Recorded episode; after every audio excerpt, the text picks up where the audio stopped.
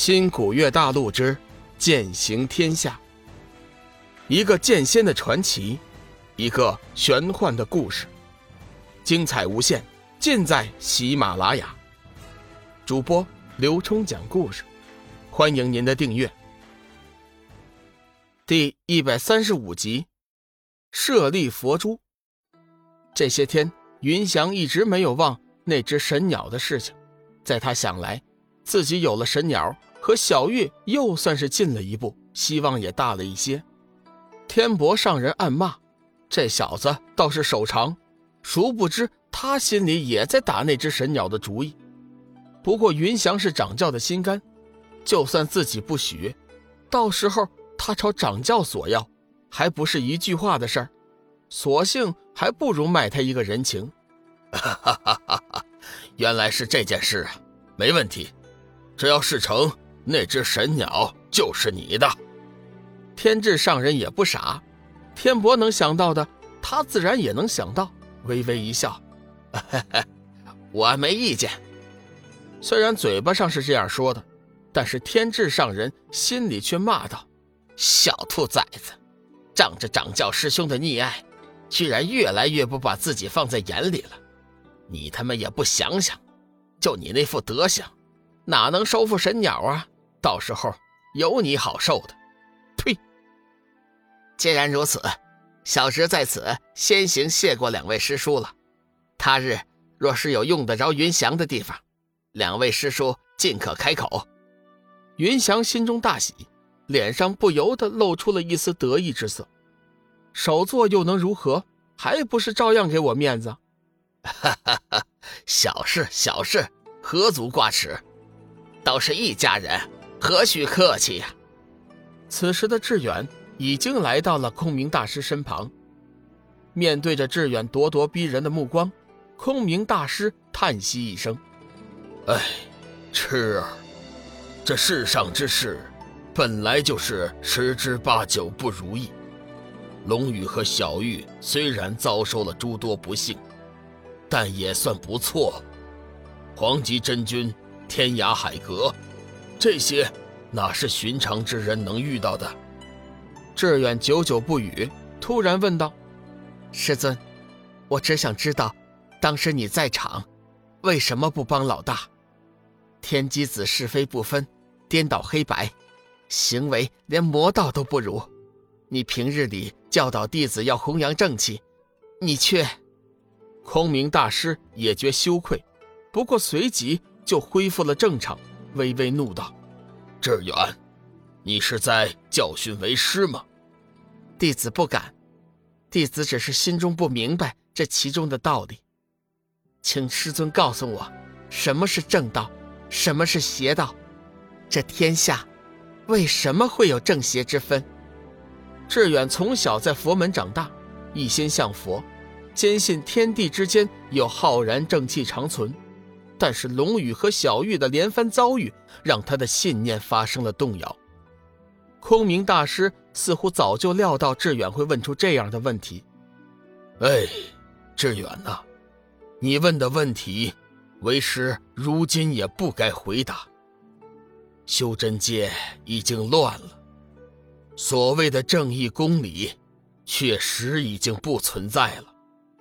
不过，我要告诉你的是。正与邪，生与死，其实只是一念之间，全在人心。世上没有绝对的事情，这其中的道理，你还是自己去悟吧。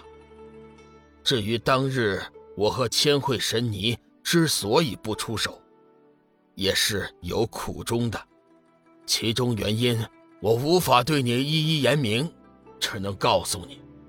是因为一个约定，血如意。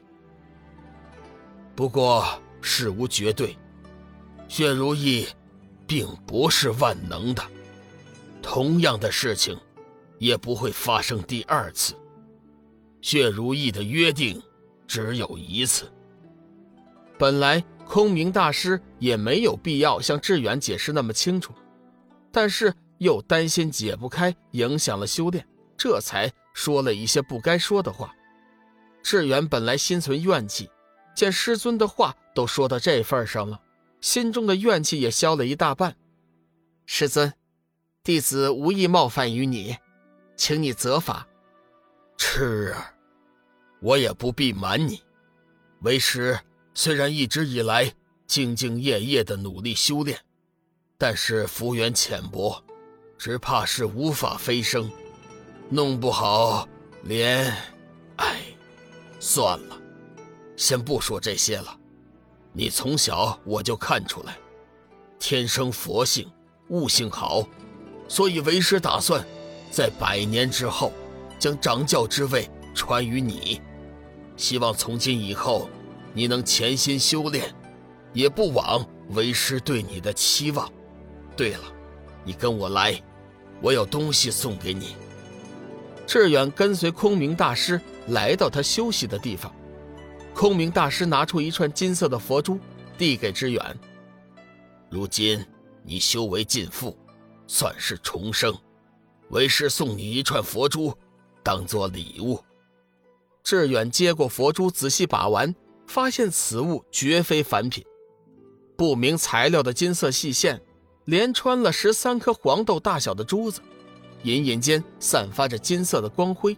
入手之后。顿时感觉一股极为舒服的气息传了过来。师尊，这串佛珠应该是我们大梵寺的宝贝吧？拿到了手之后，志远的心情缓和多了，脸上还露出了笑容。毕竟他还没有成年。哈哈哈哈！你的眼光倒是不错，为师也不瞒你，这是祖师流传下来的舍利佛珠。上面的十三颗佛珠，全是历代祖师成功飞升后留下来的金身舍利，其中蕴含着巨大的无上佛力。祖师有言，此物留与佛门有缘之人，所以今天我正式将它送于你，希望你能参悟其中的奥妙。事实上，空明大师还隐瞒了件事儿。舍利佛珠还是大梵寺真正的掌教信物。志远没有想到，这佛珠还有如此大的来头，急忙道：“师尊，这份礼物太贵重了，志远怕是不能收，还是师尊留着参悟吧。”本集已播讲完毕，感谢您的收听。长篇都市小说《农夫先田》已经上架。欢迎订阅。